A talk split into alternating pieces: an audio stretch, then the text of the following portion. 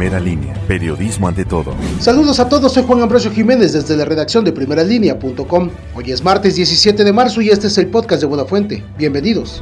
Con desprendimiento de cuero cabelludo y heridas en cráneo, resultó una ama de casa al atorarse su cabello dentro de un molino de Nixtamal. El incidente fue registrado sobre la calle Lázaro Cárdenas de la colonia San Antonio Viveros, lugar donde atendieron a Guadalupe de 64 años de edad, quien fue internada al Hospital General.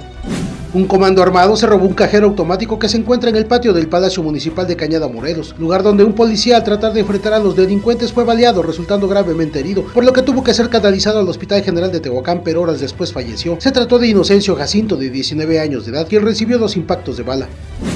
Tres personas lesionadas y daños materiales por más de 70 mil pesos dejó como saldo el choque entre una camioneta particular y una colectiva de la Ruta 14. El percance fue sobre la intersección de las calles 4 Norte y 14 Poniente, esto al filo de las 13.50 horas de este lunes. El titular de Liga BIN, Juan José Hernández López, señaló que la justificación legal para la revocación de mandato del Cabildo ante el Congreso del Estado es debido a que en Tehuacán se vive una completa ingobernabilidad, ya que de acuerdo a un análisis FODA determinó más de 40 debilidades y 25 amenazas en el ayuntamiento municipal, por lo cual dijo que esta solicitud de revocación de mandato ingresada el 9 de octubre del año 2019 se hicieron un total de 46 observaciones.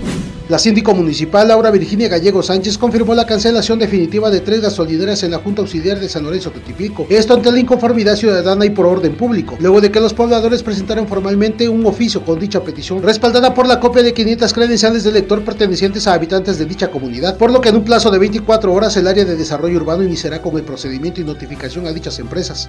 Verónica Jiménez García ganó la elección interna del sindicato de trabajadores al servicio del honorable ayuntamiento de Tehuacán, Puebla, quedando como secretaria general. Esto luego de que ayer por la tarde se llevó a cabo la elección para elegir a su nueva mesa directiva del sindicato, en la cual participaron aproximadamente 400 trabajadores. Gracias para saber más, visite primeralinea.com.mx y nuestras redes sociales. A nombre de todo el equipo, que tenga un buen día. Nos escuchamos hasta mañana.